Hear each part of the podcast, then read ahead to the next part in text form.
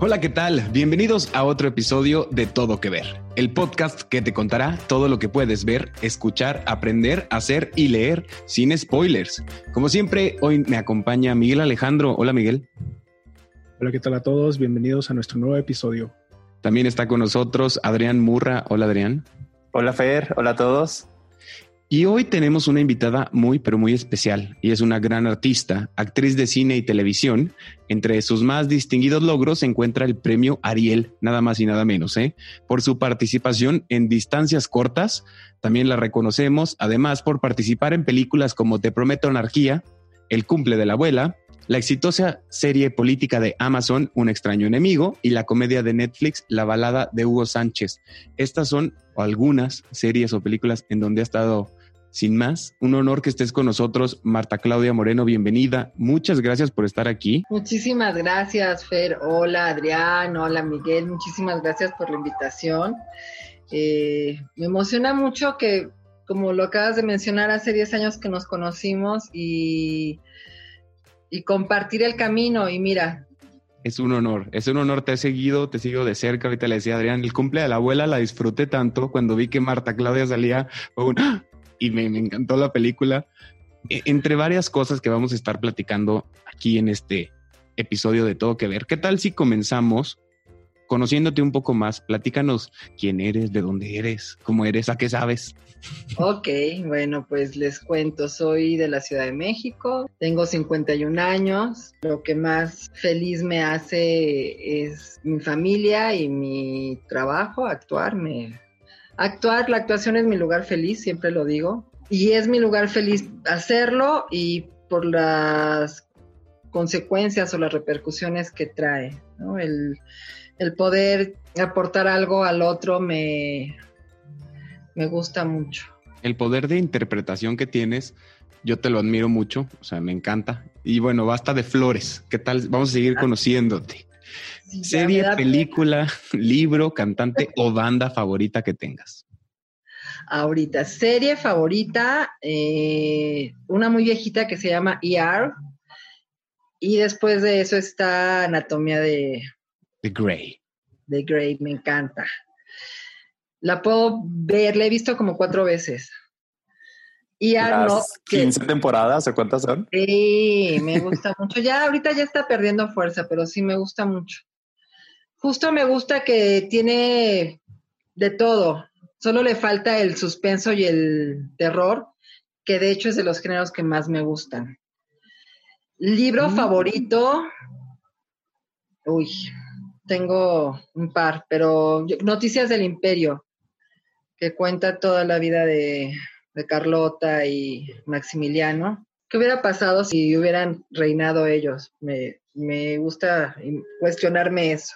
Banda favorita, no soy, muy, no soy muy musical. Como les comenté hace rato, pues soy hija de sordos, entonces la música no era prioridad en mi casa. Ah, teníamos un tocadiscos y mi, papá nos compraba cuentos y cosas así, pero, pero en realidad no había... Crecí escuchando la música de los vecinos, lo que medio agarraba en el radio, pero solo había un radio y no lo podíamos mover mucho porque era el reloj de mi abuelita, entonces tampoco podía explorar mucho.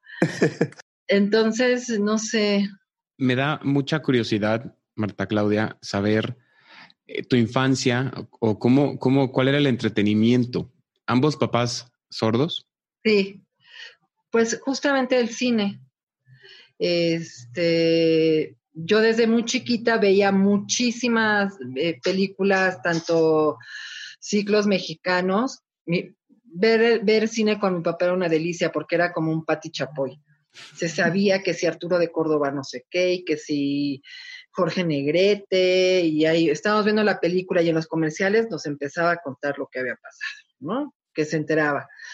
Y muchísimos ciclos de la UNAM y de Canal 11, de todo tipo de cine, ruso, francés. Como, como venía subtitulado, era algo que les, les gustaba mucho a mis papás porque lo entendían mucho más. Y por otro lado, conforme fui creciendo, me volví como una especie de traductora. lo que no entendían, entonces ya empezaba a explicar, claro, a traducir, a, interpretar. Fíjense cómo el poder de interpretación empieza ahí, ¿eh? el de Marta Claudia, o sea, a sus papás y después se convirtió ella en, pues sí, en una interpretación humana. Pues sí, ay, qué bonito eso que me dices. Pero, pero sí viene de ahí, o sea, por ejemplo, mi lenguaje materno es con las manos y con los gestos. O sea, yo me acuerdo a mi mamá, le, yo intuía que algo sucedía, entonces sabía que le tenía que hacer así para, ¿no? Mover la manita para que volteara a verme, ¿no? Y todo tenía que ser como muy expresivo. Este, claro. Oye, Marta Claudia, ¿y eres hija única? No, tengo dos hermanos. Ok, tengo dos hermanos. Uno más grande y otro más chico. Y los dos son oyentes. Cuando yo me embaracé, me hicieron como todo un estudio genético y me explicaron que en el caso de mis papás no era eh, congénito. En la época que ellos nacieron, las mamás no iban a revisarse mensualmente. Entonces, muchísimas veces había infecciones asintomáticas. En el momento en que nacía el bebé, pescaba la infección y todo lo que tiene que ver con la garganta y oídos es chiquitito y está pegadito, pegadito, pegadito, pegadito. Mm. Entonces, o sea, conforme vamos creciendo, eso se va alejando. alejando, entonces, pues estamos más protegidos de las infecciones. Pero cuando eres bebé y eso está tan pegadito, es, es muy, muy frágil. Y es muy común algún resfriado, alguna gripa, que, se, que suceda eso. Y entre ustedes, entre hermanos, sí platicaban, sí. Sí, no, bueno, tengo una anécdota que es muy, muy bonita. Y queremos escucharla ya. Y, y, este, irónica. Nosotros vivíamos en un departamento donde nos corrieron literalmente porque había mucho ruido. ¿Por qué? Porque pues como ellos no oían, entonces la televisión estaba a todo volumen. Y nosotros corríamos, gritábamos. Pues sí, los o sea, como tus papás no escuchaban, pues sí. Los hermanos de fiesta, jugando a escondidas a todo volumen. Exacto. Y gritos y, ¿no? Eh, justo pensaría la gente diría, no es que viviste una infancia muy silenciosa. No, fue todo lo contrario. Fue muy ruidosa. Y por ejemplo, había cosas que ellos no, como que no, vaya, mi papá si se le ocurría ponerse a martillar a las 3 de la mañana, pues porque no, o mi mamá con la lavadora, la lavadora de los setentas, no las de ahorita.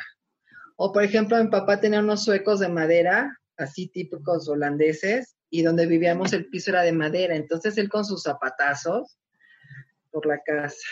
Claro. Pero ahí es, pero justo es ahí donde empieza mi, mi relación con el cine y me siento muy afortunada porque obviamente hay muchas cosas que no recuerdo, pero la mayoría, pero está en algún lugar de mi inconsciente todo el cine que vi de niña. Claro, qué padre. Vamos a, hacerte otra pregunta que es ya parte de este podcast. Tu placer culposo. Los realities. y acabamos de hablar de ellos. ¿Por qué los realities? Fíjate que, que con los realities, por ejemplo, con mi hija, veíamos todos los realities de moda y de Sí, de moda, tanto de Project Runway y de modelos. Y era un vehículo para poder yo explicarle a ella la condición humana. Aunque yo sé que están truqueados y, es mucho más, menos el tiempo, nosotros creemos que están ahí cuatro meses, ¿no? En realidad son un par de, de días, ¿no? Porque van rapidísimo. Pero me, me gustan, me gustan mucho y el melodrama. Ahorita los que he estado viendo, y los de cocina, esos me encantan. Y ahí el tío Netflix está haciendo cosas buenas, ¿eh? creo que los de cocina están, están interesantes. Los de postre, los de, sí. Eh, ¿Qué estás viendo ahorita, leyendo o escuchando? Mentiras, el musical, la obra más exitosa de México, llega a la ciudad de Torreón con la participación especial de María León y Yair. 17 de octubre, Teatro Nazas. Venta de boletos en newticket.mx y puntos de venta autorizados.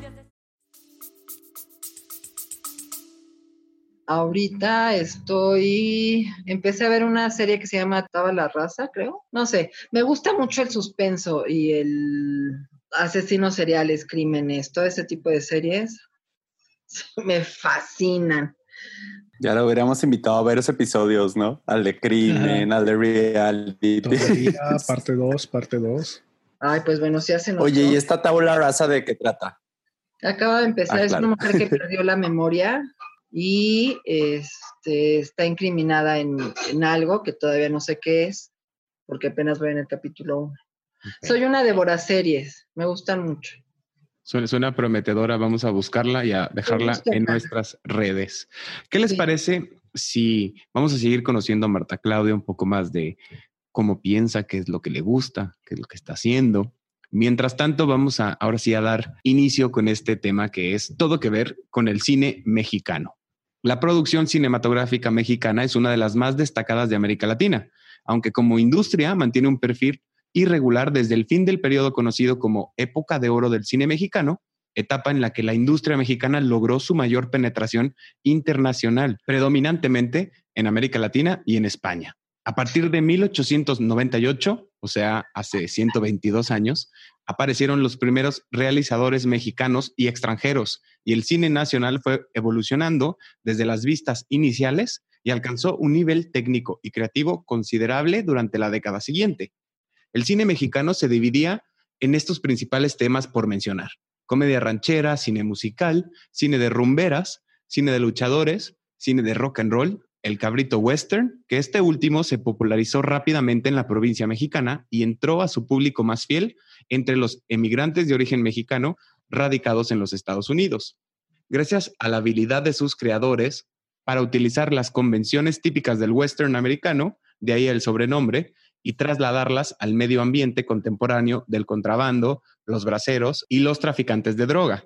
El cabrito western se convirtió en el último de los grandes géneros del cine mexicano. Durante las últimas dos décadas, el cine mexicano ha ido ganando terreno desde varios frentes, galardones, número de producciones, rotación en festivales, así como una proyección internacional para todos los involucrados. Tan solo hace tres años, más de dos decenas de premios y reconocimientos en festivales de talla mundial se fueron para una sola cinta de un director mexicano. Hecho que sin duda alguna nos llena de a todos los mexicanos. Estamos hablando de la película Roma por el director Alfonso Cuarón. Sin duda, el cine mexicano tiene todo de qué hablar, pero queremos saber lo que opina nuestra invitada. Platícanos, Marta Claudia, ¿cuál es tu opinión y experiencia con el cine mexicano? Bueno, yo creo que este tema de la época de oro ahora es, ya me suena también un poco como un mito, ¿no? Que el cine de antes era mejor. Hay, un, hay una época que pues, 60, 70, 80 que se hizo muy poco cine, pero se hizo cine y hay títulos importantes de esa época. De ahí salió Jaime Humberto Hermosillo, por ejemplo, es lo que se me viene ahorita a la memoria. Lo que pasa es que era otro, otro modo de producción, como que repunta en los noventas, pero yo creo que siempre ha estado. El cine mexicano es maravilloso. Es, creo que en México hay tres áreas importantes eh, creativas. los cantantes de ópera, los pintores y el cine. Creo que son, son donde hay más, está más, más sólida la, la y hay más, más representantes. Y qué curioso que justo en la época de oro también surgen estos eh, pintores o venían con, con mucha potencia. surge, o sea, de las tres verticales que mencionas, hay mucho talento justo en esa época como al mismo tiempo, ¿no? Así es. Y en, y en los 70s, en los 80s, eso sigue. Yo tuve la fortuna de vivir la contracultura de los 80s y 90s, que era así chiquitita. Ahorita me gusta mucho esta modernidad y la aldea global y todo esto, y el acceso que haya tantas cosas. En esa época, en los 80s y en los 90s, conseguir algo ver una película de autor, nos teníamos que esperar un año hasta que llegara un festival. Y si bien te iba y podías conseguirla cuando salió el videocassette y después el, sí, el disco, pues la tenías que pedir y tardaban meses en traértela. Entonces, pues creo que la, la necesidad humana de crear siempre ha estado. Y en México me parece que hay muchísimo talento, sobre todo en estas áreas, pero hay bailarines maravillosos. Este, creo que el arte, el departamento de arte de una película que tiene que ver mucho justo con las artes visuales, este, hay, hay, mucho talento también en esa área, ¿no? Si fusionamos un poquito, muchos músicos muy talentosos que componen para películas no solo mexicanas, sino de otros países. Está, este, se me viene a la cabeza Jacobo Lieberman, que no sé cuántas películas ha musicalizado y cuántos arires lleva. El punto es la distribución. Ese es el tema. Que mucha gente no sabe que existe todo eso, que no hay interés, eh, hay como muchos prejuicios. Los mexicanos no sé por qué, bueno, no, sí sé, sí sé por qué estamos tan enojados ¿no? Porque pues llevamos muchos años de, abuso. Entonces, hay algo que se llama la pirámide de Maslow, este psicoterapeuta, es que también hice una, maestría en psicoterapia. Pero bueno, en esa, en esa pirámide explica que el ser humano pues tiene que ir llenando los pisos y hasta la puntita está una persona que puede apreciar el arte, que puede ser creativa, etcétera. Pero la, de hasta abajo son las personas que tienen hambre y que no han resuelto, si no resuelves lo, lo principal, que es la seguridad de tu vivienda, la seguridad de tu comida, no vas a poder seguir, no vas a poder subir al siguiente paso. Entonces, pues, pues sí, la gente no va a estar pensando, voy a ir al cine, aunque sí, porque también de pronto hay como una, es como un distractor, pero realmente hay mucha frustración, porque el país está en una crisis espantosa desde hace muchos años, o sea, 30 por lo menos. Quiere decir, si no me equivoco, que el cine de oro o la época de oro era tan bueno porque traían como más valor nutricional atrás, ¿no? Nuestros papás, abuelos, bisabuelos. O sea, se pues enfocaban, creo, no sé, eh, se enfocaban en el cine porque podían y tenían, pero, ¿no? Como estas familias gigantes de, de 12 hijos incluso, y todos iban al cine, que ahora es imposible. Yo creo que si tuviera 12 hijos, pues no tendría el dinero para llevar a mis 12 hijos al cine. Es que es imposible. No, por ejemplo, yo me acuerdo, yo soy clase, cuando existía la clase media, y en esa época podíamos ir al cine, podías viajar. Ahorita, pues nadie es clase media, vivimos una fantasía realmente.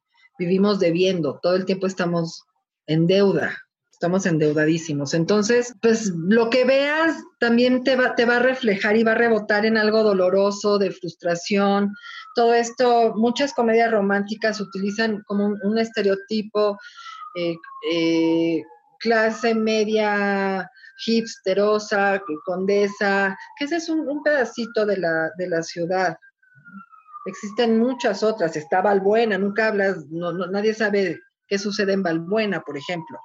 Y Valbuena no es este ni la orilla de la ciudad ni nada, Valbuena es donde está el aeropuerto, ¿sabes? Entonces, pues entiendo que la gente se enoje, se enoje, porque ¿por siempre son los mismos? ¿Por qué tal?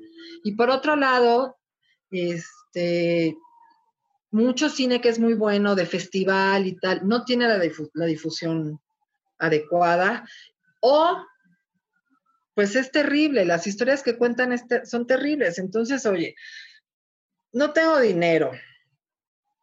El país está hecho pedazos mis gobernantes, bueno, ni cómo ayudarlos.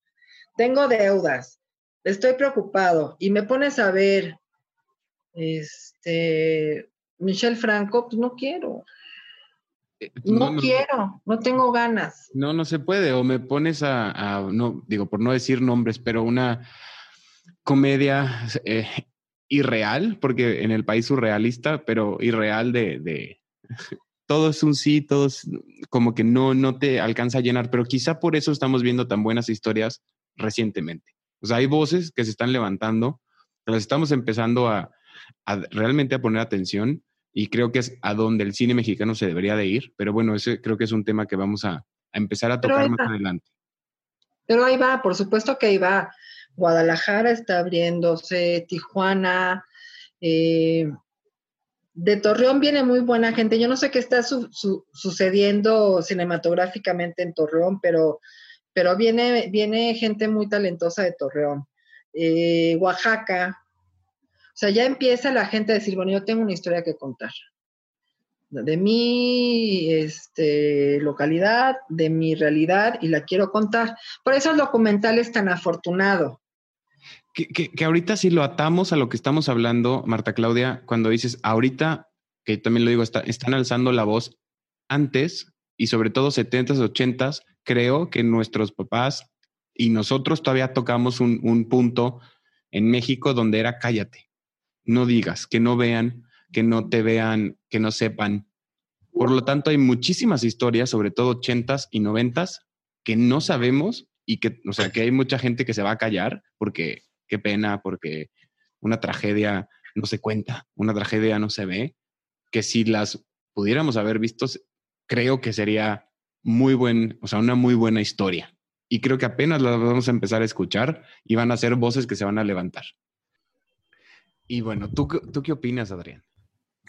Pues yo la verdad estoy muy emocionando escuchando todo lo que nos platica Marta Claudia. La verdad se me hace muy interesante todo lo que cuentas, tu perspectiva desde lo que nos platicas de tus papás, de cómo empezaste con el cine mexicano. Y les quiero platicar un poco como de mi perspectiva, hablando ya de una perspectiva ni siquiera de fanático, porque pues sé del cine mexicano, pero no, no tanto, o sea, sé como que lo que he visto a través de los años, pero la idea que tengo, por ejemplo, pues de la época de oro del cine mexicano de los 40s y 50s, donde estaban las películas de Pedro Infante, María Félix, y de ahí, digo, no, no tengo como noción de qué décadas eran, pero como que tengo idea de las películas que había de chiquito en, en la tele, en Televisa y así, como que hubo muchas películas de personajes o actores que siempre hacían como el mismo papel, no sé, tipo las del Santo o las del Capulina o Mauricio Garcés, que aunque sea diferentes personajes, pues como que siempre iban sobre la misma línea,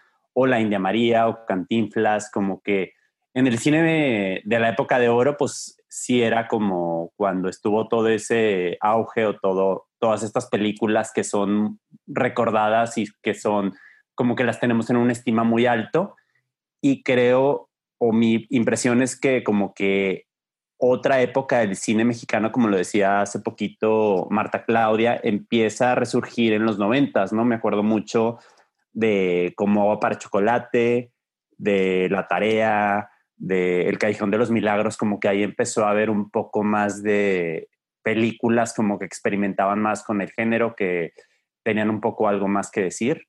No sé exactamente a qué se deba últimamente ha habido también muchas películas como mucha comedia romántica, ¿no? No tengo nada en contra del género. Siento que creo que hay un apoyo, ¿no, Marta Claudia? Como hay un apoyo. El... Había, porque ya no sabemos. Ya lo quitaron, ¿verdad? ¿O qué? Están negociando todavía. Eficine y Coprocine. Sí.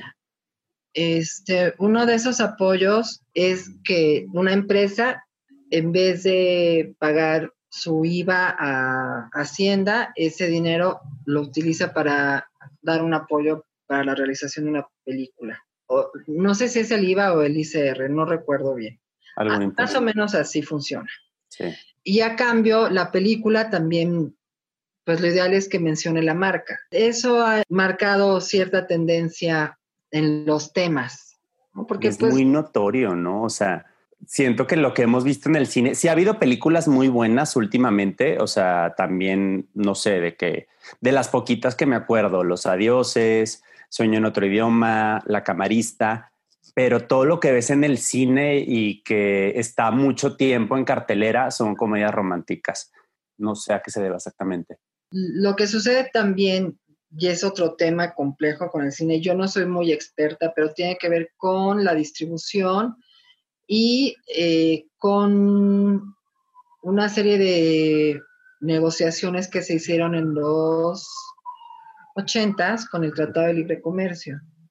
Entonces, con el Tratado de Libre Comercio se le da carta abierta a que Estados Unidos este, y Canadá, pero pues obviamente la producción de Canadá y de Estados Unidos es pueda utilizar los cines. Somos el segundo país consumidor de cine norteamericano. El primero obviamente son ellos y el segundo somos nosotros. Viendo a, Latinoamérica, conforme va, vas bajando hacia el sur, hay menos consumo de, cine norteamericano.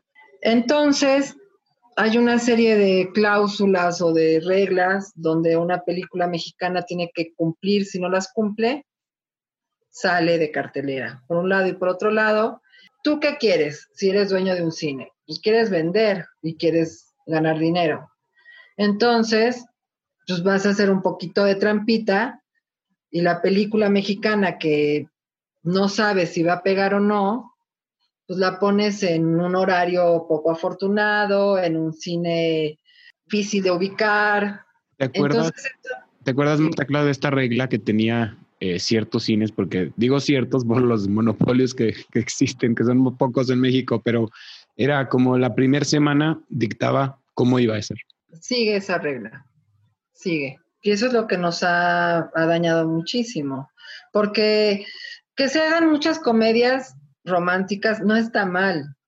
El tema es que se exhiban y que también tengan la posibilidad todas las demás películas y todos los demás géneros.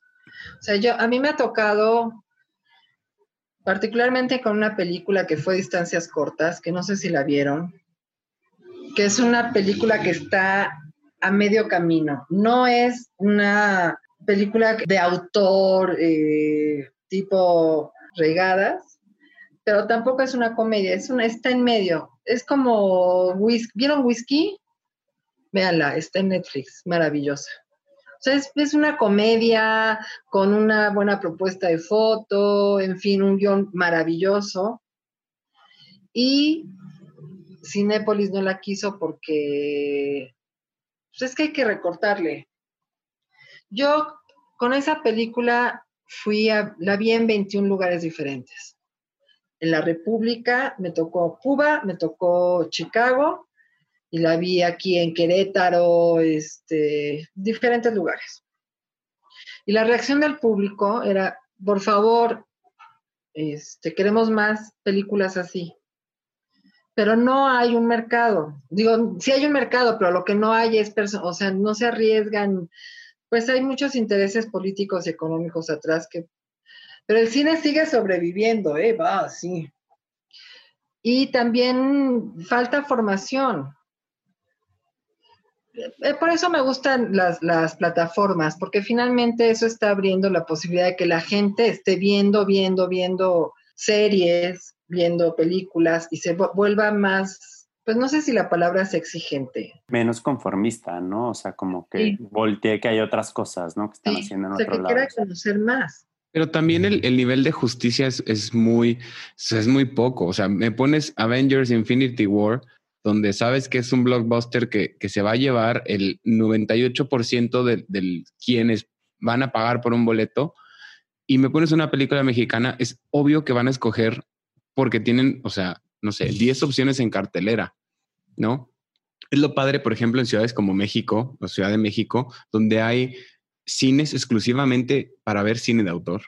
Hay cines como el de la UNAM, hay, hay teatros donde proyectan este tipo de cosas. Nosotros en provincia, pues nos llega toda la cartelera comercial y eso me parece muy injusto. O sea, se me hace como, como un terreno donde no debería ser. O sea, hablemos de un Cinepolis Mex o Cinepolis Mex y que sean puras películas mexicanas.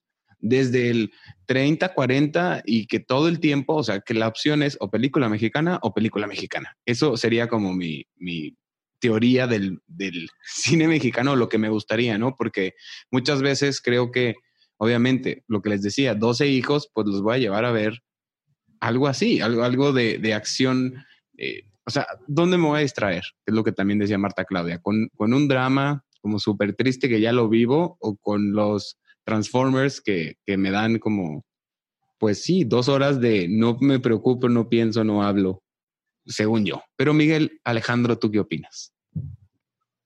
Pues sí, de hecho es muy curioso porque aquí en Guadalajara eh, a, pesar de que está eso como que tú buscas, Fer, eh, está lo que es el Festival Internacional del Cine en Guadalajara, pero también está como muy limitado.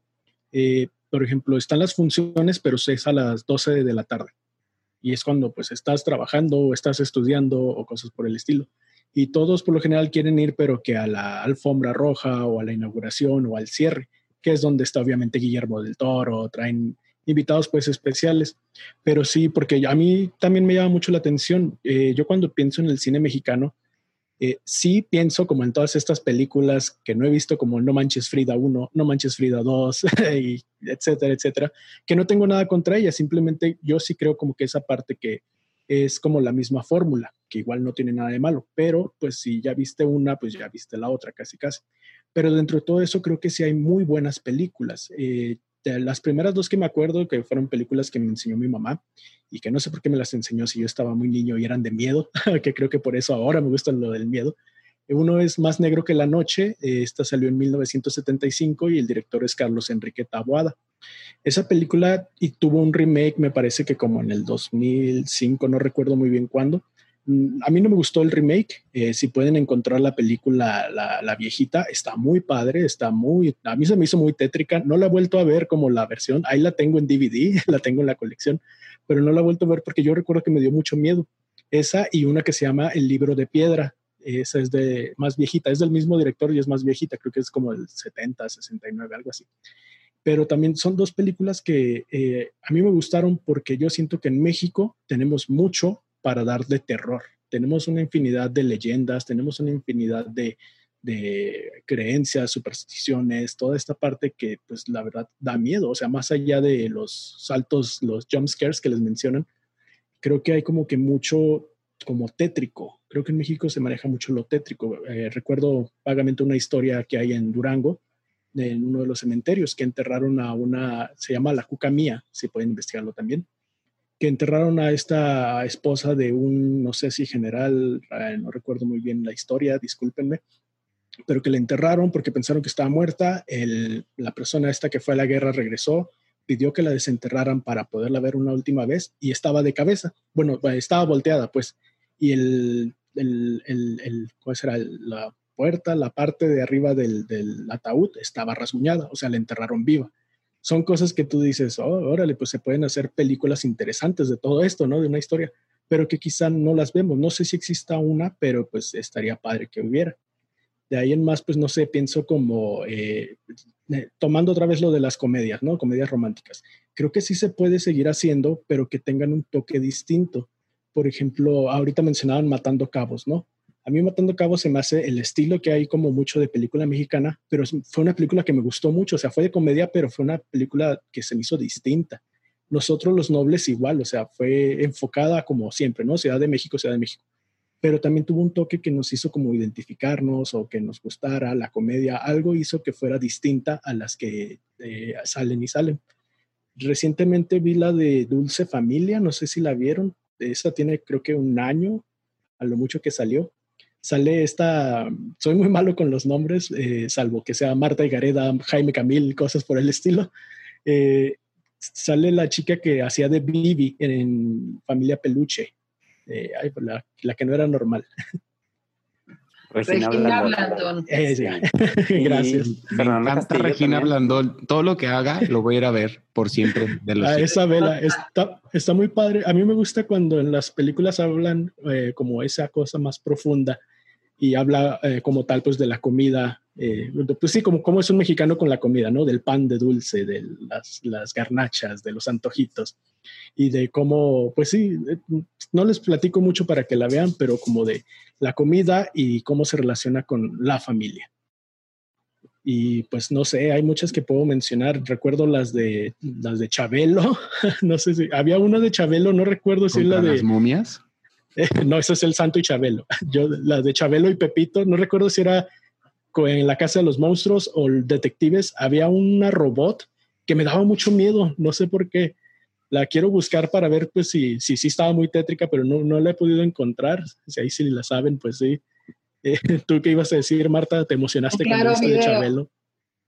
En claro, video. Ah, perfecto. Puede ser. Yo en claro video le acabo de enseñar a mi hija La de Caperucita Pulgarcito contra los monstruos. Está ahí en Claro Video. Ah, para, buscar a ver si está. Puede ser que la encuentres. Y que tienen un, un toque western, ¿eh? Esta, esta que menciona Marta Claudia tiene como este toque. El, pueblecito donde viven, es que es entre western y un pueblo clásico alemán, ¿no? O sea, cómo se visten y, tienen su, sombrero tirolés. Así, ¿de dónde? ¿Por qué? Puedes culpar a provincia y ya en algún sitio de la provincia. Existe un lugar así. No, películas de terror hay unas buenísimas. Y se están haciendo y, vienen, vienen por ahí. O sea, afortunadamente, creatividad y ganas de hacer y de contar historias están. Y de terror ahí vienen, se han hecho varias y se seguirán haciendo. Ahorita me acordé de esa época. ¿Viste, vieron Veneno para las Hadas? No. Tienen, busquen Veneno para las Hadas y la tía Alejandra. Veneno para las Hadas también es de Taboa del guion y la tía Alejandra no me acuerdo. Porque me suena a, también escuchar como de que Taboada traía como mucho peso cuando, cuando hace Más Negro que la Noche. Me acuerdo, sí, Miguel, de verla, de hecho en el cine. Eh, de ahí destaco nada más a, digo, es que no quisiera, pero bueno, a Erendira Ibarra, me gusta mucho eh, ella y lo, y lo está, creo que logrando, pero a mí el cine mexicano, cuando pensamos, sí, en dos vertientes, época de oro, cine mexicano moderno, por decir así, lo que más me gusta es pensar en las divas del cine, ¿no? Como Katy Jurado, eh, Miroslava Stern, Silvia Pinal, Dolores del Río. O sea, todas estas mujeres que son mujerones, como, como que me causaba mucho impacto verlas. Creo que uno, cuando era blanco y negro, o sea, que están en estas peliculonas, María Félix, ¿no?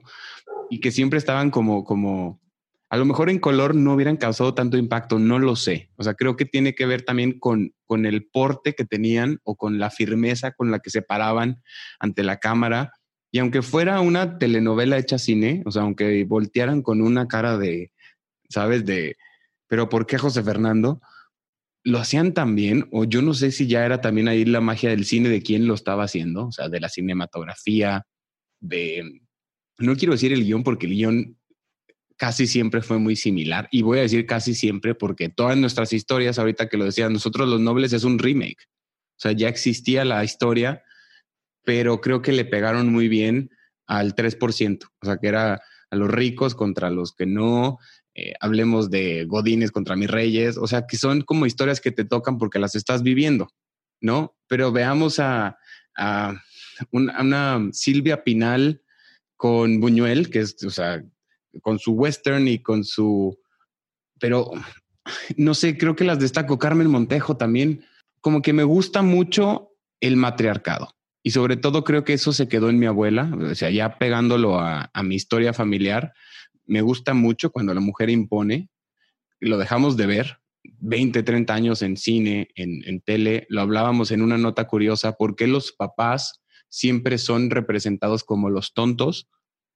Y ahora el papá moderno sí se entrega por sus hijos, antes no, pero a mí me encanta como mucho más verlas así como, como las ponían, un poco voy a decir la palabra locas, pero locas de pasión, llenas de como de, pues sí, mientras el hombre era como, hmm", que, no, que no quita el mérito de, ningún caballero de la, del cine, ¿no? O sea, tienen, tienen su función, tienen su papel, de eso se trataba, pero la mujer, si se fijan, casi siempre era quien daba el giro de la historia. Y ahora lo estamos viendo un poco más hacia la diversidad, ¿no? O sea, se vale eh, que cualquiera te transforme y te lleve hacia otros sentimientos que no estamos viendo o que no veíamos o que no estamos acostumbrados, ¿no? Ya lo decíamos, la regla del cine son siete cosas, hombre, mujer, mujer, hombre, mujer, robot, mujer contra la tierra, hombre contra la tierra, o sea, es, muy definido como la historia. Entonces, cuando le empiezas a dar el twist, yo sí le doy puntos a, varias personas que dijeron, me atrevo a hacer, pues sí, cosas muy diferentes incluso para la época, que hasta el escote que les iban a poner era ya decir algo. ¿Se imaginan? O sea, de hasta la ropa que ahora Obviamente el diseño de vestuario, ya lo hablábamos, es muy importante, te está transmitiendo algo desde el primer momento, pero una zona de confort, 70s, 80s y 90s. O sea, que ya era, bueno, es que ya la vimos de color rojo, entonces ya sabemos que es apasionada y fuerte y, sexy. Imagínense sin color. O sea, era o la cara o, o, saben, como levantar la barbilla, porque yo lo estoy haciendo, pero ustedes no me están viendo, pero, ¿no? O hasta levantar la mano. O sea, era la cuestión de interpretar. O los ojos los ojotes, ¿por qué antes veíamos como a las actrices con, un ojo que le, o sea, dos partes de la cara era el ojo, porque estaban transmitiendo ahí sin color. O sea, era muy importante cómo lo volteaba a ver, si, si, si fruncía, si, si movía la boca, ¿no? ¿Se acuerdan cuando alguien hablaba de, de cómo ligar, bueno, vamos a ponerlo, cómo ligar en 2020 a cómo ligar en los noventas? pues de que la pierna como un poco salida, ¿no? Como sonreír un poco, es lo mismo, pero ahora como estamos tan acostumbrados y tan visuales y tan cargados, pues ya ligar o poner a una persona sexy es mucho más difícil de.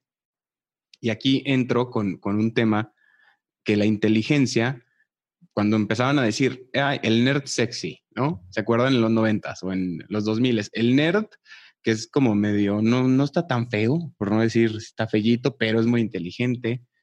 Y ahora es como el nerd siempre tiene que ser poscarita porque es el inteligente. O sea, como que empezamos a mezclar ahí cuestiones que empiezan a vender y es donde vamos a ver el giro en el cine mexicano.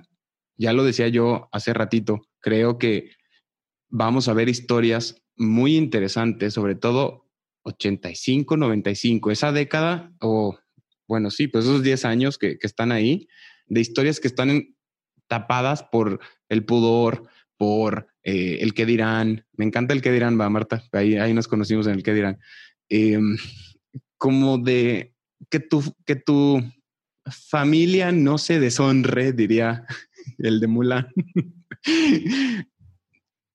Creo que, que si, si tú que nos estás escuchando puedes tener una conversación con tus papás de qué es lo peor o qué es lo que te pasó o tratar como de encontrar ese poquito como de historia que está por ahí escondida, ¿saben? Porque antes eh, tenían que salir a citas con chaperón.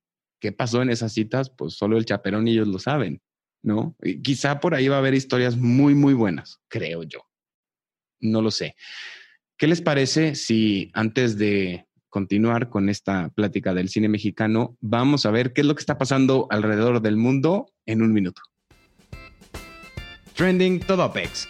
El film surcoreano que ganó el Oscar a Mejor Película en 2020 ya está disponible en Netflix.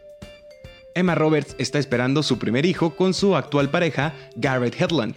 La estrella de American Horror Story confirmó la noticia de su embarazo al publicar una serie de fotos en su cuenta de Instagram preparan el reboot de la popular serie Pretty Little Liars, que estará a cargo de Roberto Aguirre Sacasa, creador de Riverdale y The Chilling Adventures of Sabrina.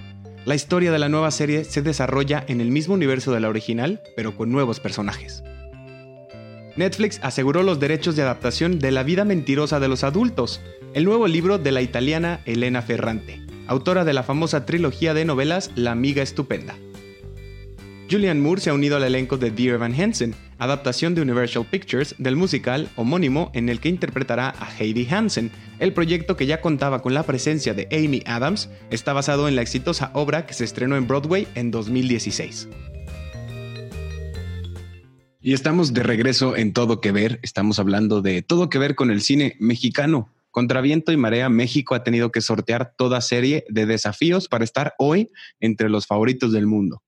Y no se trata de los afamados tres amigos, los célebres del toro, González Iñárritu y Cuarón, que han cosechado la mayor cantidad de estatuillas en premiación cinematográfica del mundo, o de actores como Diego Luna, Cal García.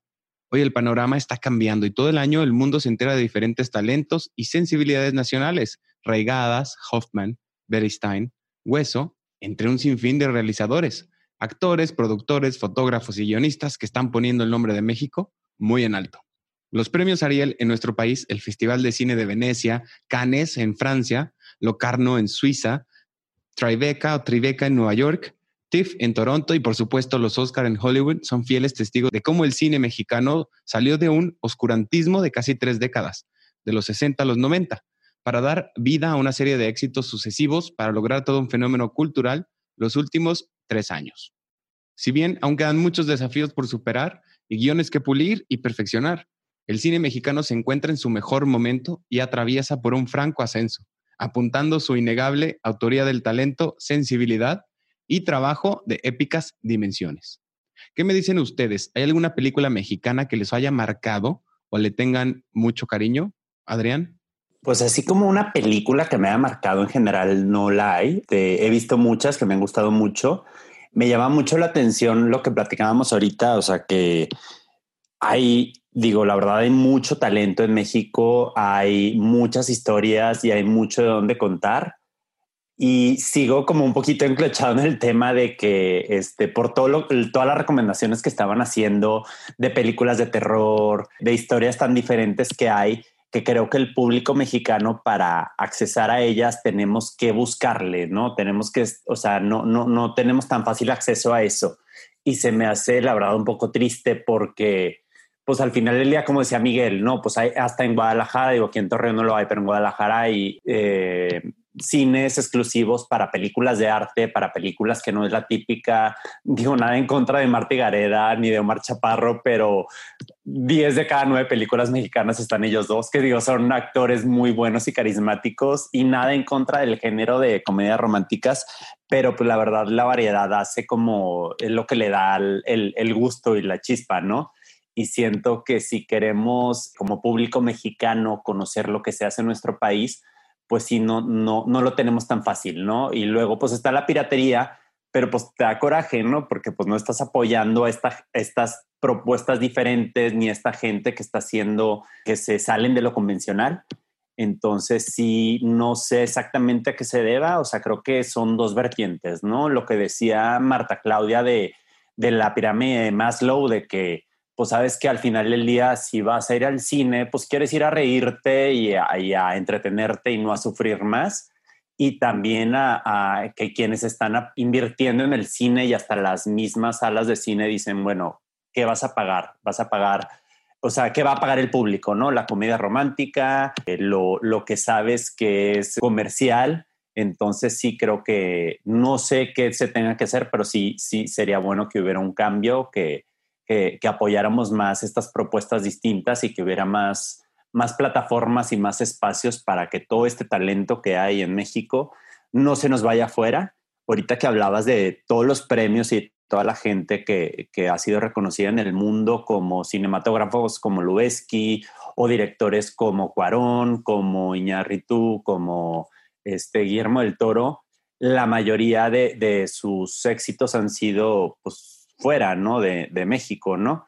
Y, lo que se produce aquí, pues sigue siendo, o lo que más consumimos de lo que se produce aquí sigue siendo parte de lo mismo. Entonces, sí, sí no, no, sé, no sé cuál sea la clave ahí para, para, dar un cambio en, el cine mexicano, pero sí creo que se tienen que hacer ahí algún, algún tipo de cambio. Y ya hablando de, de algún, este, de alguna película que me marcó o de algún, de algún director como que sigo.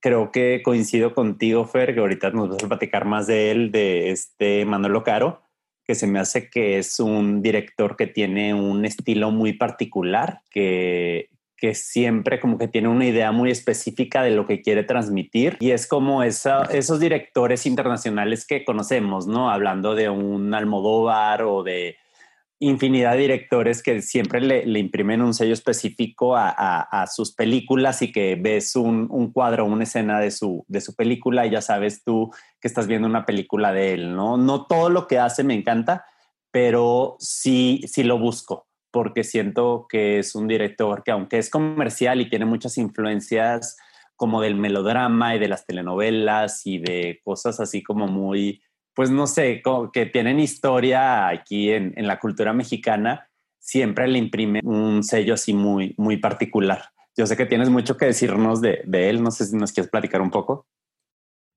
De Manolo Caro, Manolo Caro me encanta, sobre todo en el teatro.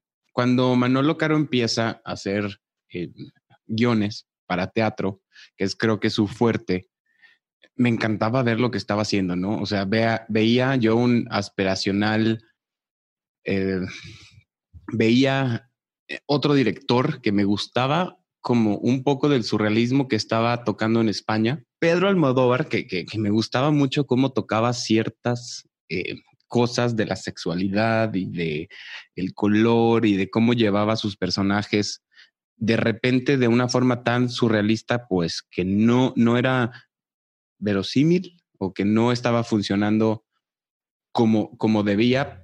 Sin embargo, tenía tres, cuatro frases que yo decía, qué buena película. O sea, y de, de repente las chicas Almodóvar por ahí que yo decía, es que me fascina lo que estoy viendo, ¿no? Pero yo a mis 15, 16, 17 años, eh, también por ahí recordarán que me gustan mucho juegos sexuales y veía La Casa Vampiros, a Reese Witherspoon.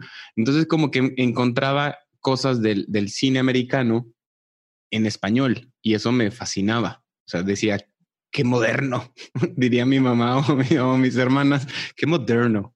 Pero de verdad, creo que eso es lo que más me gusta de Manolo Caro. Empieza, les decía, como aspiracional hacia un, es un almodóvar mexicano.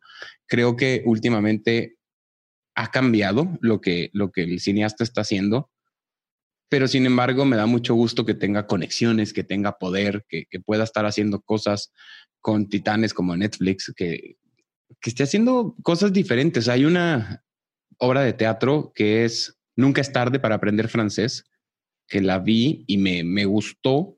Sobre todo creo que la actriz también me gustaba mucho y me gusta lo que hace.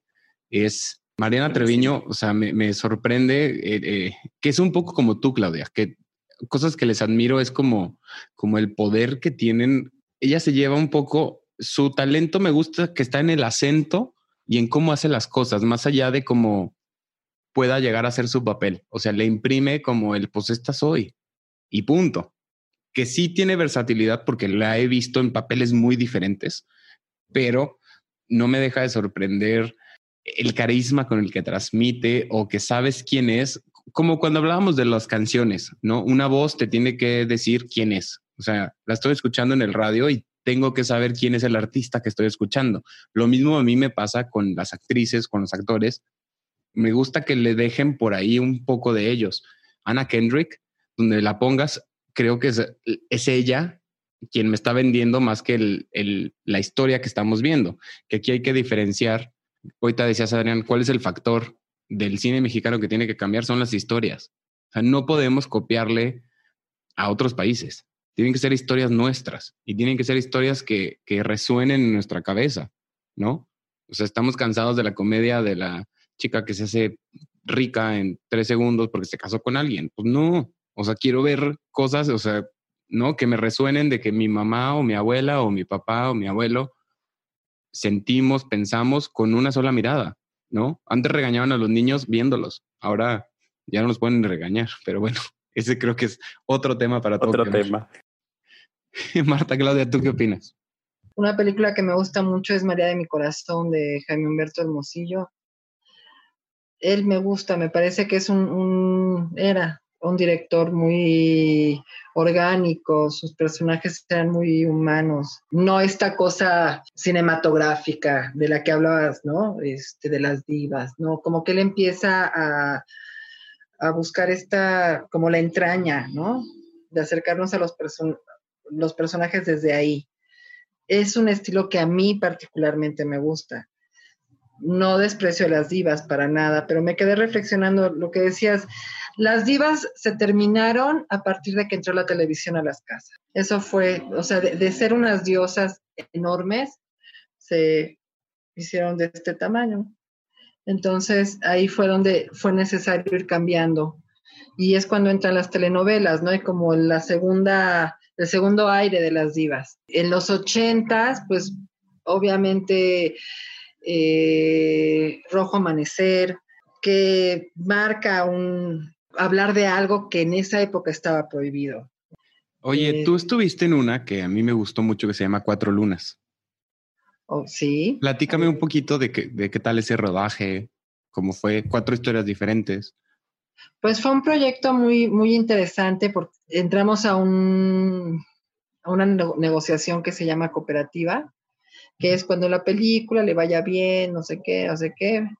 Y bueno, pues creo que de esa peli yo gané mil pesos. Así he hecho muchísimo cine.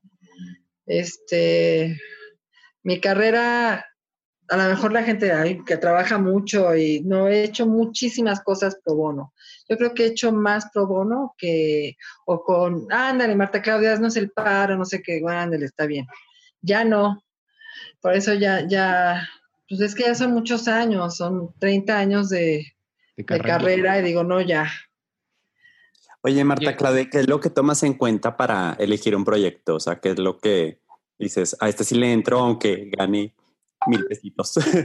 Es, muy raro que rechace un proyecto, te voy a decir por qué, porque el cine tiene tantas transformaciones en su proceso que es como un huevito kinder. ¿no? Al final no sabes cómo va, no sabes qué te va a salir. va a salir una sorpresa. Y el proceso, o sea, puede ser un guion que dices, ah, ah", y de pronto, ah, es, es, así es. Oye, y hablando de pro bono, vamos a hablar de 2010, que es cuando nos conocemos en el Festival Internacional de Guanajuato, o GEF, Guanajuatos International Film Festival. Pero les, voy a decir por qué el pro bono, porque nos conocemos en el rally universitario, que en esa edición fue bicentenario, la única edición que tuvo tema, que era la libertad. Y nosotros como universitarios podíamos, o sea, universitarios de todo el país, podían enviar como su guion de cortometraje de cinco minutos y había ocho seleccionados. Eran ocho universidades que iban a participar, iban a competir unos contra otros, iban a tener que, íbamos a tener que filmar nuestro cortometraje en 48 horas, o sea, sin dormir, sin comer, bueno, medio comer, sin pensar y ya lo que llevabas y tal. Pero Marta Claudia entra con un equipo de Ciudad de México, ¿es? O, Rafael, que le vamos a mandar un saludo. Sí, Ciudad de México con... No, no, era Guadalajara. Ah, él estaba estudiando en Guadalajara. Estaba estudiando en Guadalajara. Y él era el guionista. Sí, y el director. Y el director, que en mi caso yo iba por parte de la Salle Noroeste con un cortometraje que se llama Recompensa, se busca el qué dirán. En este, a mí lo importante es que me tocaban como, o sea, y digo me tocaban porque eh, los mismos organizadores del rally de expresión en corto buscaban al talento, ¿no? Y te, por eso decía ahorita pro bono. Te mostraban, yo creo que Marta Claudia, el guion antes de, aceptar con participar. Sí. decir, concursar. Y después, pues decía, sí, voy. Como en mi cortometraje había cuatro niños, pues a mí me tocan cinco actores, que era como la desventaja que tenían otros equipos, que solo tenían dos en ese momento. Y entre ellos está Nicole González, Isabel Yudice, Iván Arriaga, Dalí González, o sea, Dalí y Nicole son hermanos, y Alexandra de la Mora como, como la madre de, dos de ellos. Dalí lo vimos en Monarca, ya lo platicamos un ratito. Alexandra de la Mora también está haciendo cosas padres, la vimos en Cine de la Regia. me, encantó su, papel de, norteña, eh, me fascinó. En ese momento, eh, a mí Alexandra me toca como, como tomarme de la mano y decir, Fer, un director se forja con esto un director. Tuvimos problemas de rodaje, tuvimos eh, cuestiones con la ANDA por los niños, ¿no? Donde como todas sus escenas eran de noche, no nos dejaban grabar tan tarde. Entonces ahí era como un problema porque yo decía, bueno, todo el cortometraje es de noche, ¿cómo le hago? Tengo que esperar a que sean más de las nueve de la noche por el horario de verano, porque esto era julio de Sí. Eh, y me dijeron, bueno, pues te vamos a poner a alguien, pero hasta las once. Y yo, dos horas, o sea, pues... Nada. Ni modo, pues es lo que tengo. Y también éramos súper chavos, teníamos 19 años o 20 años, que no sabíamos lo que estábamos haciendo. Al mismo tiempo, otros siete equipos, ¿no? Compitiendo de otras universidades con, con otros talentos, con, con, otras oportunidades. Ya lo decíamos, había quien tenía eh, la no sé, la grúa que estaba espectacular y se movía y nosotros de, ah, tenemos nuestras manos.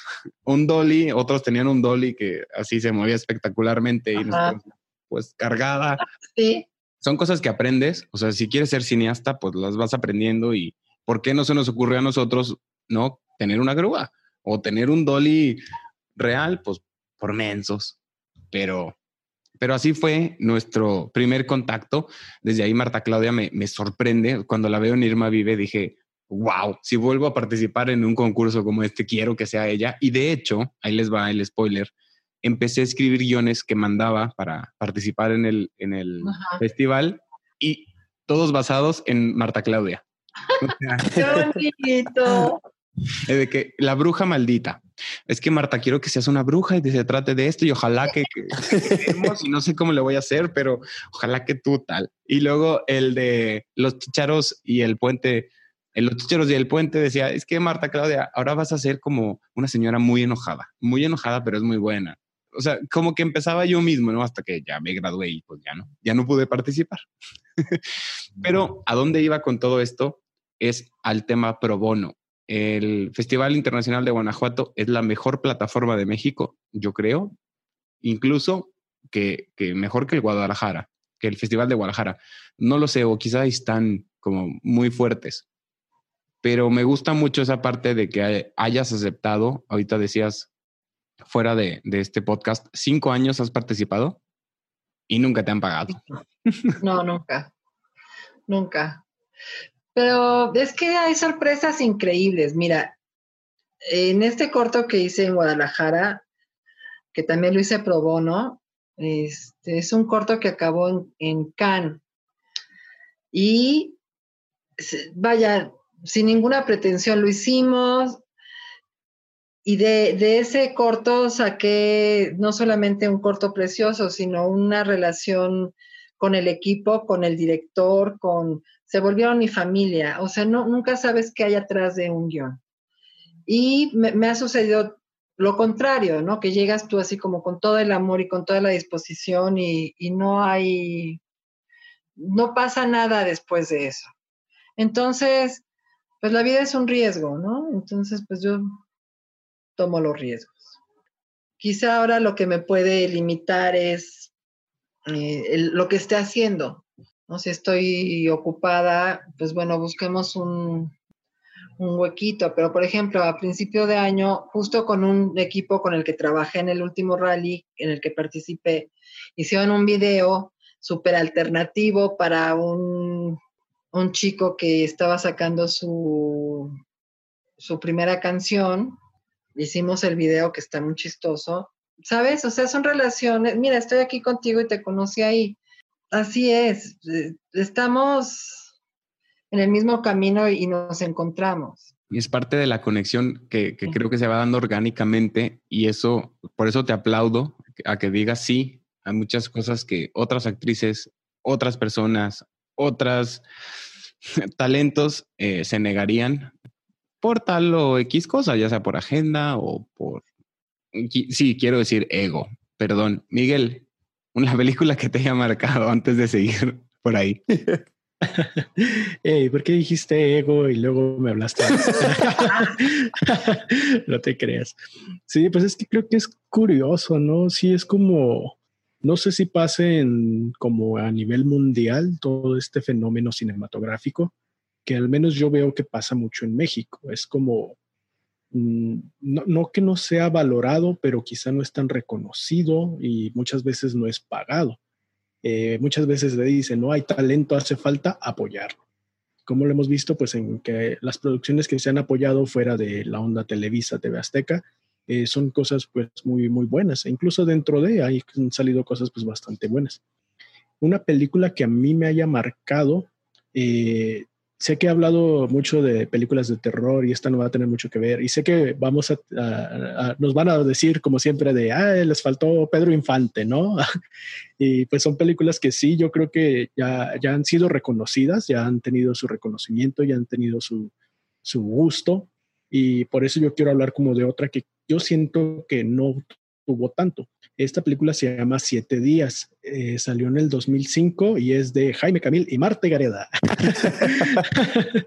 Pero es una película que a mí me gustó muchísimo y a pesar de que no es dentro del género de terror, digamos, para mí se me hizo una historia muy buena.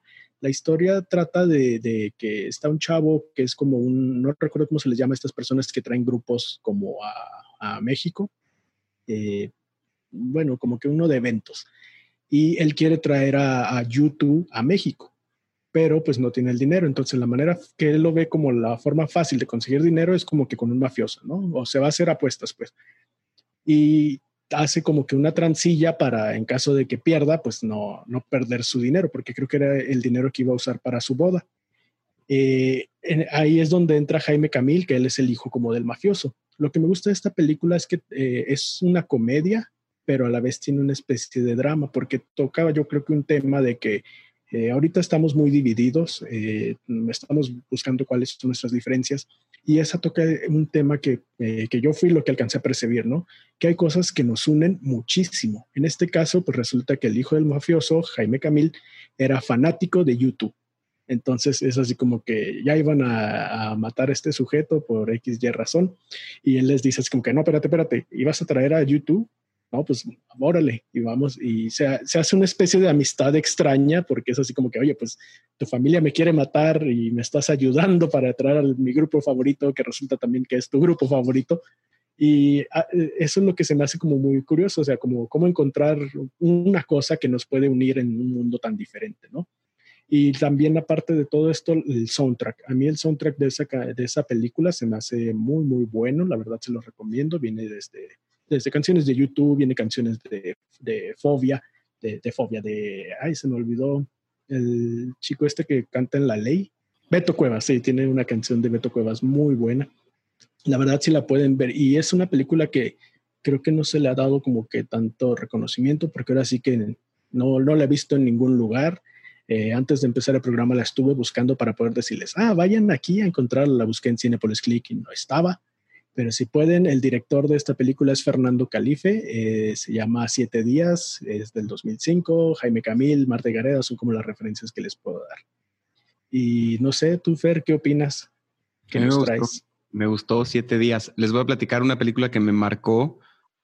1997 se estrena Elisa antes del fin del mundo con Sherlyn, con Susana Zabaleta. Una película que, que, pues no sé ni por qué la estaba viendo yo sí, tenía 8, 9, 10, quizá la vi más, más grande, no lo sé, pero me acuerdo de escenas donde como que es Sherlyn o la actriz, bueno, este personaje empieza a pensar en que se va a acabar el mundo y empiezan a utilizar cucarachas como, como el medio infalible, porque iban a sobrevivir a la radiación, nunca se iban a morir, entonces se las podían comer y las podían atrapar. Una película de Juan Antonio de la Riva, que, que sí me marca, la verdad. La segunda es La otra familia de Gustavo Loza, quizá, quizá por, por el momento en mi adolescencia que estaba viviendo, pero me gustó muchísimo. El, el, el, niño es un gran actor y me parece espectacular. Sale Luis Roberto Guzmán, Bruno Loza, Ana Cerradilla. Ana Cerradilla siempre también me ha gustado muchísimo, es, es la Ana Kendrick mexicana, según yo por ahí va su, su, en mi cabeza su idea. Y la última fue eh, Sueño en otro idioma, que esta la vi en el Festival de Carelles en 2017. No sabía lo que iba a ver, o sea, era una premier. Me senté y terminé con, con, con la cabeza hecha un nudo o el corazón destrozado, no sé, no sé cómo decirlo, me marcó me gustó muchísimo. El guion es de Carlos Contreras, la dirección es de Ernesto Contreras y el reparto es Fernando Álvarez, Manuel Poncelis, Elegio Meléndez, Fátima Molina, Juan Pablo de Santiago. Quizá no les suena a los que nos están escuchando ninguno de estos nombres, quizá les va a sonar muy pronto. La verdad es que él tiene un guion espectacular.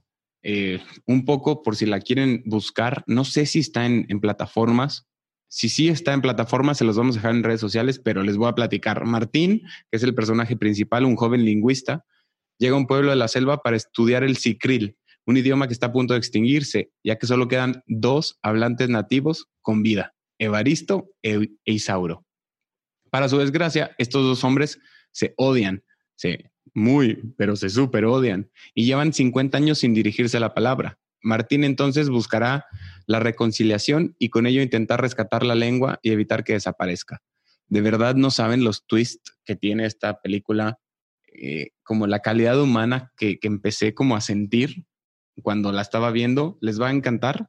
Yo estoy 100% seguro, todo que ver con Sueño en otro idioma. Y esas son las tres películas creo que puedo destacar, eh, que he visto y que me han gustado y que me han llevado como a, querer siempre ver cine mexicano. Siempre he pensado en película mexicana que salga, la tengo que ver, ya sea para criticar, para admirar o para lo que sea, pero la tengo que ver. ¿Qué les parece eh, si antes de, de ir a las recomendaciones, a dar el cierre de este tema, vamos a ver la nota curiosa y regresamos.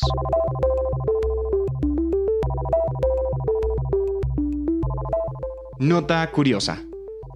¿Los casos de asma podrían estar en aumento simplemente porque vemos más la televisión? Se ha sugerido que en función del estilo de vida que llevamos puede aumentar la probabilidad de sufrir asma. El problema es que hay datos muy diversos al respecto. Parece que si has tenido un gato en los primeros años de tu vida, la probabilidad se reduce. Y si vives en la ciudad, la probabilidad aumenta. También se sospecha que detrás del asma hay un virus o la ausencia de cuatro tipos de microbios intestinales, Lacnospira, Veilonella, Fecalibacterium y Rotia. Una de las teorías más curiosas, sin embargo, es que ver mucho la televisión podría aumentar esta posibilidad. Según el investigador Thomas Platt Mills de la Universidad de Virginia, los niños pasan más rato viendo la tele que antes, o jugando videojuegos o navegando por internet, y menos tiempo en la calle, jugando al aire libre, y eso está influyendo en la probabilidad de sufrir asma, tal y como señala Duncan Graham en este estudio publicado en Nature. No es una coincidencia, dice Platt Mills, que las tasas de asma en los Estados Unidos comenzaron a aumentar después del advenimiento de populares programas de televisión como el Mickey Mouse Club.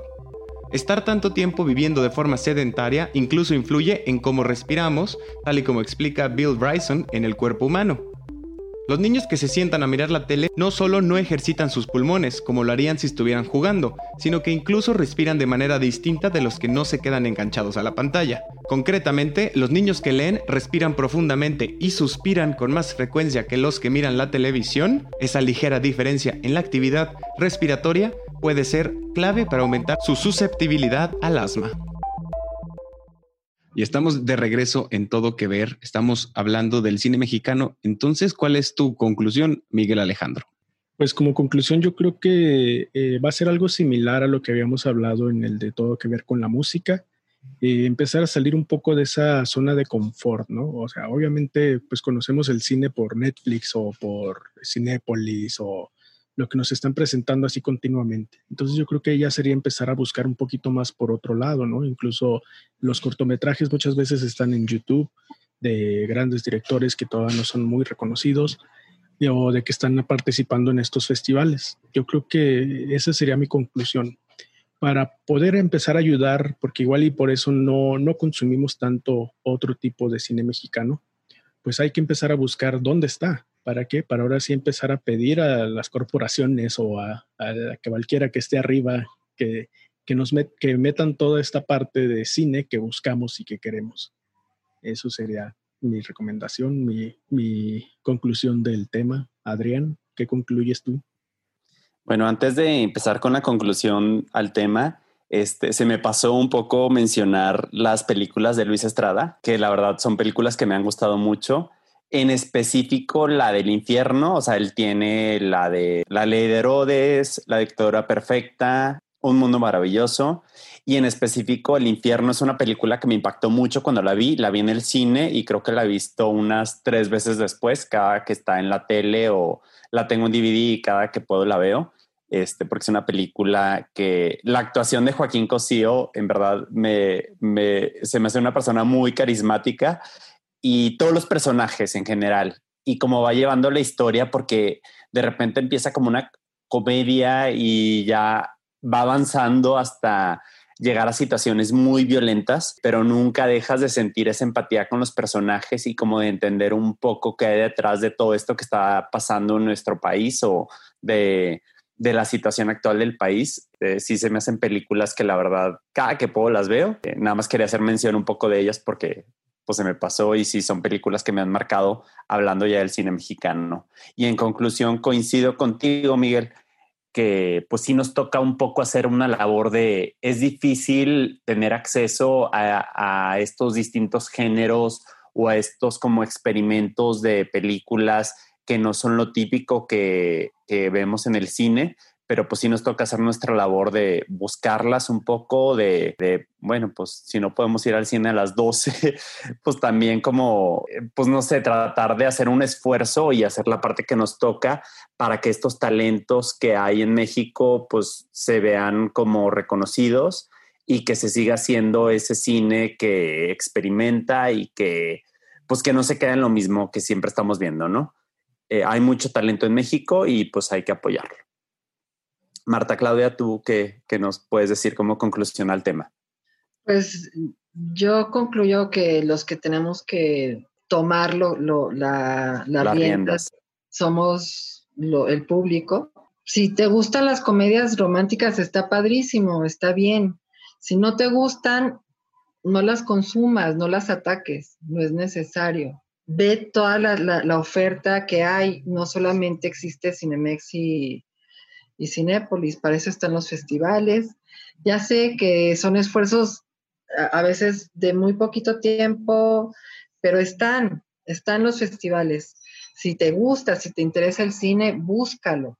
Están las plataformas, está Filming Latino y para todos sale el sol, hay muchas opciones, hay muchos directores increíbles y de muchos géneros. Eh, aunque parezca que no, aunque parezca que solo hay este, novelas románticas, no es así, hay mucho más, hay una oferta más grande. Este, pues eso, es, tiempo de, de, apoyar lo que somos y lo que producimos. Creo que toda este, esta pandemia ha sido como un suero de la verdad para que reflexionemos en dónde queremos estar y hacia, dónde queremos ir. Cada quien este, evolucionará según lo que experimente o lo que haya experimentado en este tiempo. Eh, yo siempre apelo al, a lo positivo y a la conciencia y a pensar en el otro, en el bienestar común. Y algo que nos hace mucho daño de entrada es la crítica destructiva y tóxica. Eso no sirve para nada, creo yo.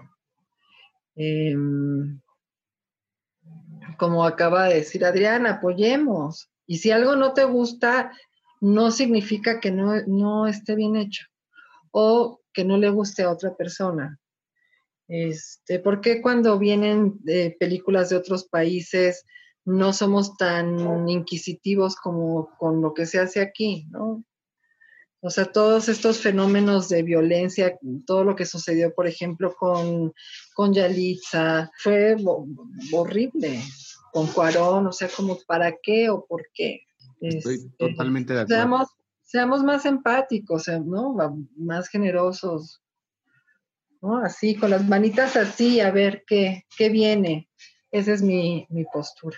Estoy súper de acuerdo de mi lado, eh, me queda como conclusión quizá ponerte a ti que nos escuchas como tarea que busques en cualquier plataforma que tengas acceso alguna película mexicana, ya sea 1920, 30, 40, 50, 2020, alguna que haya salido, que, que la pongas en tus redes, que digan, de verdad, vean esta película en específico o que me digas por qué no te gustó tal película, pero que hables de ella. O sea, que no se trate solamente de una más que pasó, como decíamos, de lo que sea. La historia del cine mexicano tiene mucho jugo, tiene grandes personas y creo que debemos de darle honor a quien honor merece y ahí entra también tú, Marta Claudia. Así que muchas gracias por, por todo lo que has hecho. ¿Y qué les parece si, si como esta conclusión que nos lleva a la recomendación de la semana. ¿Por qué no comenzamos contigo, Adrián? ¿Qué nos vas a recomendar? Bueno, yo les voy a platicar un poco de un libro que estoy leyendo. No lo he acabado. De hecho, voy como a la mitad, un poquito antes de la mitad, pero estoy picadísimo. Este es un libro de una autora americana que se llama Lee Bardugo, que se deletrea L-I-G-H Bardugo. Se llama The Ninth House o la traducción en, eh, al español es La Novena Casa. Este libro habla de estas sociedades secretas de las universidades de tipo Ivy League que hay en Estados Unidos, en específico de Yale, y habla un poco de mezcla como ficción con realidad, porque pues sabemos que estas sociedades existen, pero ella le mete ahí un tema como de magia y de misterio les platico así rápido la historia del, libro. Trata de, una chava que ella tuvo una adolescencia y una infancia un poco problemática. Gracias a un don que ella tiene, que no les quiero spoilear, la, el director de, de, de Yale la invita a ser una alumna en Yale, le dan una beca para participar en una de las casas, que es la casa que se trata de como controlar a todas estas sociedades secretas. Le repito, las sociedades secretas existen. De hecho, el libro está basado como en eventos reales, pero les mezcla un poco de ficción y de magia. Lo que hace es como ayudar un poco a que no se salga de control todo esto que está pasando. Se me, se me hace un libro muy interesante, como que mezcla mucho misterio con cosas de terror. Es una mezcla de géneros muy interesante, se lo recomiendo mucho. Se llama The Ninth House de Lee Bardugo. No sé, Marta Claudia, ¿tú qué nos recomiendas para esta semana? Bueno, quiero recomendar eh, una película que está en Netflix que se llama Ya no estoy aquí, que está increíble de Fernando Frías, hablando de cine mexicano y de nuevos lenguajes y de historias locales, es sobre la gente que le gusta la cumbia rebajada en Monterrey. Es una joya de película, una fotografía impecable, el vestuario, la historia es muy conmovedora. Yo la he visto tres veces, pues la recomiendo porque de verdad es una gran, gran película. Este, ya no les cuento más, mejor véanla. Y una serie que está fantástica con Mar Rufalo, que se llama La innegable verdad. El trabajo que hace él es impecable, es, una, es un drama dolorosísimo, con escenas muy fuertes, pero sobre todo habla mucho del sentir de, los hombres, de cómo, cómo reacciona un hombre ante el dolor, ante las pérdidas, cómo la, la generalmente la, reacción es como de rabia y es muy, muy interesante ver ese lado. Son seis capítulos y aparte el protagonista hace dos personajes. Divina. Muy bien. Sí me llamó la atención, Marta. La voy a checar. Y voy a aprovechar para yo dar mi recomendación. Bueno, esta yo creo que ya muchos de ustedes la vieron. Si no, se la recomiendo que la vean. Es eh, más que no sé si cuenta como película cine mexicano, según yo es como hispano-mexicano, pero es El Espinazo del Diablo de Guillermo del Toro.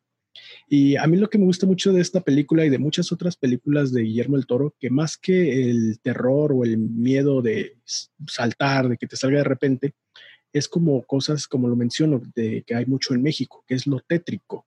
Esta película es un tanto tétrica y lo que más me gusta, como lo estaba mencionando, es que yo creo que Guillermo del Toro siempre hace eso, ¿no? Nos muestra sus monstruos, sus, animales estos extraños, pero en realidad vemos que la verdadera maldad o los verdaderos malos o los monstruos somos las personas, porque siempre están como que estos personajes, si vieron el laberinto del fauno, el que era el, como el general, el, esposo de, de, de, esta, de la mamá de la personaje principal, o en la de la forma del agua, el, que estaba, pues sí, los que estaban torturando a, lo que habían encontrado. Entonces, eh, si les gusta como ese estilo, les recomiendo mucho que la vean. Si ya la vieron, vuelvan a la ver. Es muy buena, la verdad. es de los primeros, pues sí, como de los primeros trabajos de Del Toro y pues se los recomiendo bastante. ¿Tú, Fer? Muchísimas gracias. Yo les traigo un libro hablando de cine mexicano, es de una autora mexicana. Su nombre es Catalina Aguilar Mastreta, hija de la escritora Ángeles Mastreta y el periodista Héctor Aguilar. Ella escribe este libro que se titula Todos los días son nuestros y la verdad es que es una historia entrañable, es una historia que habla de la perplejidad de lo que fue, es una historia pues muy bonita y a esta autora la conocemos por películas como Las Horas Contigo, que fue estelarizada por Cassandra Changuerotti, María Rojo, y Isela Vega. Después hizo Todos quieren a alguien o Everybody Loves Somebody con Carla Sousa y José María Jaspic. Y recientemente eh, participó en algunos episodios como para la serie Diablo Guardián, que también viene de un libro de Javier Velasco. Y también pues la adaptación del personaje de Twitter más famoso, Cindy la Regia. La verdad es que es un libro un tanto poético, un tanto fácil de leer y creo que te va a entretener muy rápido, a picar, como decimos por acá, a, atrapar en muy pocas páginas. Y esa es la, la, recomendación de esta semana. No me queda nada más que agradecerles de verdad, Marta Claudia, Adrián, Miguel.